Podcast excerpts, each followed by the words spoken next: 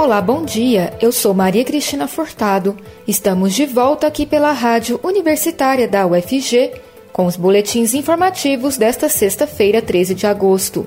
O ouvinte da Rádio Universitária acompanha durante todo o dia informações sobre a Universidade Federal de Goiás, Goiânia, Goiás, Brasil e o mundo. Ouça a Rádio Universitária pelos 870 AM, pelo site radio.fg.br e pelo aplicativo MinUFG. A Agência Goiana de Regulação, Controle e Fiscalização de Serviços Públicos, AGR, e a Agência de Regulação de Goiânia aprovaram duas notas técnicas com as metodologias que devem nortear o segundo ciclo de revisão tarifária periódica de serviços de água e esgoto no Estado, correspondente aos exercícios de 2021 a 2024. A publicação dos documentos representa mais um passo no processo que começou em 2020 e tem previsão para terminar entre outubro e novembro deste ano. Ainda não há percentual definido, mas as notas apontam os parâmetros a serem mensurados para determinar a revisão tarifária, que levam em conta também previsão dos gastos com investimentos. O objetivo é permitir a recuperação dos custos da empresa de acordo com o presidente da Agência de Regulação de Goiânia, Paulo César Pereira, a metodologia criada para esse processo avançou em rigor e com a elaboração de critérios mais precisos. Entre as novidades, Paulo César destaca o levantamento da base de ativos da empresa, que leva em consideração todos os equipamentos, obras em estações de tratamento e estrutura. Esta fase do processo ainda está em andamento. Segundo o presidente, no ciclo anterior, essas informações eram indicadas e controladas apenas de forma contábil. Com isso, equipamentos recebiam projeções teóricas sobre o nível de deterioração. Paulo César explica que, ao exigir o levantamento na metodologia, as agências reguladoras criaram um parâmetro mais específico de análise. O presidente explica que outra novidade é a exigência de melhoria de desempenho do serviço, como a diminuição das perdas entre a quantidade de água que é distribuída e o volume que de fato chega às casas das pessoas. A tarifa é mais justa, segundo Paulo, quanto menor quantidade de perdas o sistema tiver. Ele ressalta que o Brasil registra perdas na ordem de 40% e Goiânia fica em segundo lugar entre as cidades com melhor desempenho. A revisão tarifária de serviços como água e esgoto está prevista em lei e precisa ocorrer de 4 em 4 anos. Já os reajustes inflacionários são aplicados, em geral, anualmente.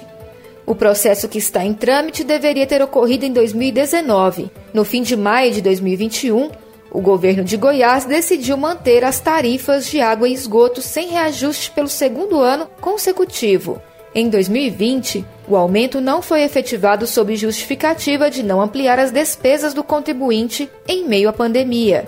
O mesmo argumento foi usado neste ano. Com a conclusão da revisão tarifária em outubro, existe a possibilidade de o percentual estar pronto para ser aplicado em dezembro, já que a concessionária precisa avisar a população sobre o novo reajuste com 30 dias de antecedência. Já a GR informou calendário diferente, com a previsão de término dos estudos em novembro. Em nota, a AGR ressaltou que não tem atribuição de determinar a Saneago revisões nem alterações. Isso, diz a agência, impossibilita indicar se mudanças serão adotadas, uma vez que ainda não se chegou a um resultado. Antiga sede da Secretaria Municipal de Cultura de Goiânia, Secult, a residência com características modernistas na Rua 84 do Setor Sul foi demolida na semana passada. O local estava sem uso desde 2019, quando a Secult foi para a nova sede no Parque Ateneu. Na mesma época, o Ministério Público do Estado de Goiás emitiu requerimento ao Conselho Municipal de Preservação do Patrimônio Histórico, Cultural e Ambiental da cidade de Goiânia, para que fosse avaliada sua importância histórica ao ponto do mesmo ser tombado.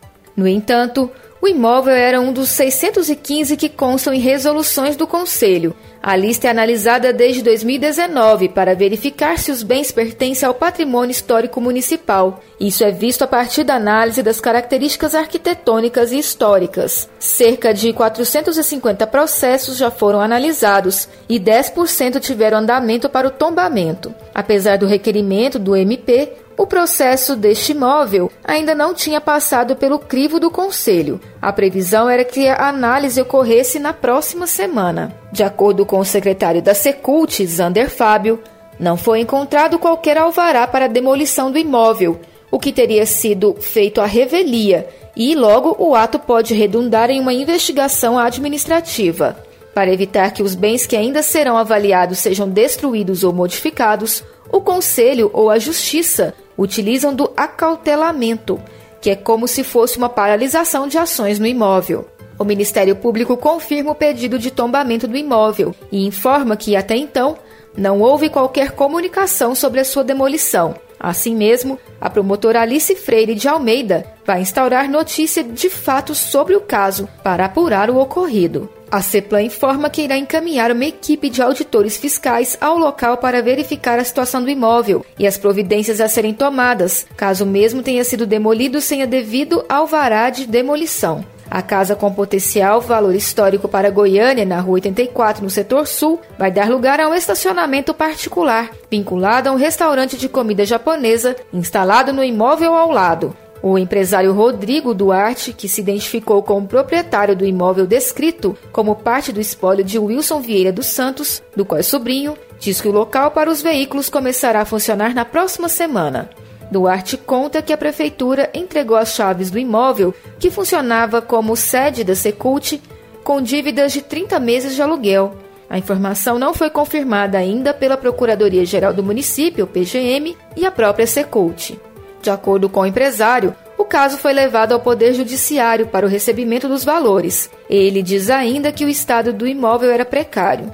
No inventário realizado em parceria pelo Instituto do Patrimônio Histórico e Artístico Nacional, IFAM, com a Universidade Federal de Goiás, UFG, a pedido do Ministério Público, para o levantamento dos imóveis com possibilidade de serem tombados, consta a casa da Rua 84 feita em 2016, já havia descrição de estado precário do imóvel, além de transformações na residência e no seu entorno. Duarte revela que desde 2019 a intenção era alugar novamente a casa, que houve interessados, mas as negociações não progrediram em razão da situação do imóvel. O proprietário diz que chegou a fazer um orçamento para uma reforma, mas que o valor chegaria a um milhão de reais, o que tornava inviável a operação.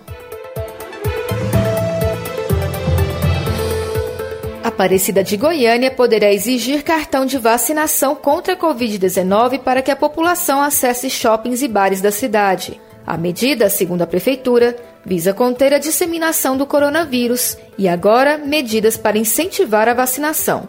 Segundo a Secretaria Municipal de Saúde de Aparecida de Goiânia, 342.672 doses de vacinas contra a Covid-19 já foram aplicadas no município até o momento. Esse número representa a cobertura com a primeira dose de 59% da população adulta. Ainda de acordo com a pasta, 22% da população já foi completamente imunizada com a segunda dose ou dose única. A umidade relativa do ar pode chegar a 14% em Goiânia nesse final de semana. O estado de alerta também deve atingir os demais municípios goianos. Segundo o Centro de Informações Meteorológicas e Hidrológicas do estado de Goiás, o CIMEGO, as temperaturas seguem amenas pela manhã e em elevação na parte da tarde, sendo que na região oeste a temperatura máxima pode chegar a 37 graus e o índice de umidade relativa do ar em 13%. Índices da umidade relativa do ar abaixo de 60% são considerados pela Organização Mundial de Saúde, OMS, inadequados para a saúde humana e é entendido como estado de alerta, quando o mesmo fica entre 12% e 20%. Quando registrada essa marca, as orientações são não praticar exercícios e trabalhos ao ar livre entre 10 e 4 horas da tarde, evitar espaços fechados e usar soro fisiológico para os olhos e narinas. Para o fim de semana, a previsão é de céu claro com tempo estável em todas as regiões de Goiás. A massa de ar seco que atualmente está sobre a região central do Brasil segue se fortalecendo e impedindo o avanço de frentes frias ou de umidade oriunda da região norte. Essa atuação da massa de ar seco pode promover um bloqueio atmosférico e, com isso, reduzir a possibilidade da chegada de uma frente fria prevista para o dia 17 de agosto, que poderia causar chuvas isoladas em Goiás. O boletim informativo da Rádio Universitária volta logo mais às 3 horas. Fique ligado na programação pelos 870 AM, pelo site radio.fg.br e pelo aplicativo MinUFG. A Rádio Universitária também está nas redes sociais. Siga a rádio no Instagram e no Facebook e não deixe de conferir os informativos em formato de podcast pelas redes sociais e nas principais plataformas digitais de áudio. E se puder, fique em casa. Maria Cristina Furtado para a Rádio Universitária.